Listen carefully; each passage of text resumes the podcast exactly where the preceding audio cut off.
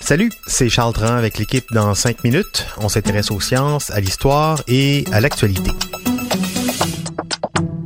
Aujourd'hui, on parle de Wikipédia.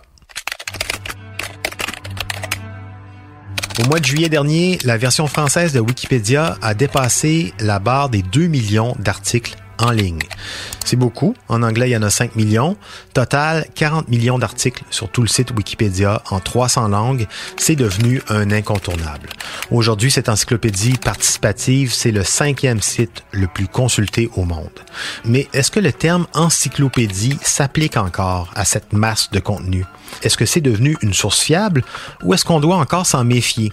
Et qui sont ceux qui contribuent à ce site? Comment est-ce qu'ils influencent la connaissance? Plein de grandes questions auxquelles on va tenter d'apporter des réponses. Deuxième épisode de deux sur Wikipédia. Wikipédia fondé en 2001 par un certain Jimmy Wells, Jimbo de son surnom.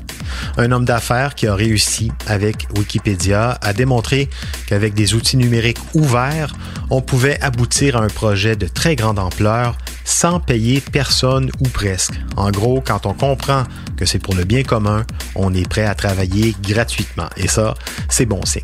300 employés font rouler la mécanique de Wikipédia, mais surtout des millions de contributeurs partout à travers le monde nourrissent, corrigent, surveillent, discutent, suppriment en permanence des informations sur les 40 millions d'articles et plus de ce site. Et ce bénévolement. Bien entendu, vu la masse d'informations et le rayonnement du site dans le monde, de plus en plus d'entreprises, d'institutions, je pense à des musées, mais aussi des groupes de lobby, paient des gens à temps plein pour rédiger ou intervenir sur des articles existants dans Wikipédia. Mais ce qui fait la force de ce site, c'est l'obligation d'avoir des sources pour appuyer ses dires, ce qui le rend beaucoup plus crédible et ce qui est à la base aussi de Wikipédia. Et ce qui est intéressant avec cet outil, c'est qu'encore aujourd'hui, si tout le monde critique sa fiabilité, ben, tout le monde l'utilise. Sinon, ce ne serait pas le cinquième site le plus consulté du monde. Mais ces critiques, en même temps, il faut les regarder. Elles sont pas totalement fausses. Sur la crédibilité des articles, les Wikipédiens, les contributeurs, ceux qui écrivent les articles, sont très attachés à l'objectivité. Et c'est normal, sinon, ben, pas de wiki. Par contre, en observant qui sont ces contributeurs, on remarque que ce sont principalement des hommes, 80%, issus de milieux éduqués et vivant dans les pays de l'hémisphère nord. En gros, des vieux hommes blancs. Déjà, ça crée un biais en partant. On a beaucoup parlé du gender gap aussi, le fossé des genres, dans le cas de Wikipédia. Ça paraît non seulement dans le nombre peu élevé d'articles sur des femmes célèbres, en sciences, les politiciennes, euh, dans l'histoire, mais aussi dans la manière d'écrire certains articles. Même chose avec la provenance. Je lisais que sur Wikipédia, très peu d'auteurs sont situés en Afrique et que par conséquent, les articles traitant de l'Afrique sont souvent écrits par des Blancs. C'est pas que c'est mal fait, mais les points de vue sont différents, même quand on tend vers une certaine objectivité. On voit bien que le travail bénévole pour le bien commun numérique, c'est encore un luxe qu'on peut pas nécessairement s'offrir dans toutes les régions du monde. Et tout ça, ça peut poser problème, entre autres, lorsque des journalistes, paresseux ou sous pression, ne se contentent que de Wikipédia pour faire leur travail de vérification des faits. On voit que l'influence de Wikipédia peut devenir vraiment très importante lorsqu'elle est diffusée par des grands médias d'information. Autre chose sur Wikipédia, est-ce qu'on peut dire que c'est une encyclopédie?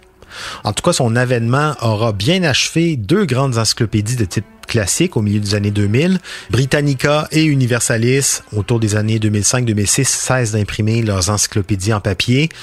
La différence entre Wikipédia et ces encyclopédies euh, plus anciennes, c'est principalement deux choses. D'abord, Wikipédia, c'est un lieu de synthèse. C'est l'état actuel de nos connaissances à un moment précis comme les encyclopédies, sauf que Wikipédia, ça évolue en temps réel. Donc, c'est un outil qui est plus en phase avec notre époque où tout se passe en direct. Autre chose, les encyclopédies classiques ont été rédigées par des spécialistes, des sages, des gens qui font autorité en principe. Avec Wikipédia, c'est tout le monde qui écrit. La popularité d'un sujet peut le rendre plus important. Et ça donne des choses qui sont assez surprenantes, pas toujours bien calibrées. Un exemple frappant, un chercheur a recensé l'an dernier que l'article sur Star Wars était beaucoup plus long que celui sur la guerre en Irak. Même chose pour Homer Simpson, qui prend deux fois plus de place sur Wikipédia que le Homer de l'Odyssée. Uh, hello?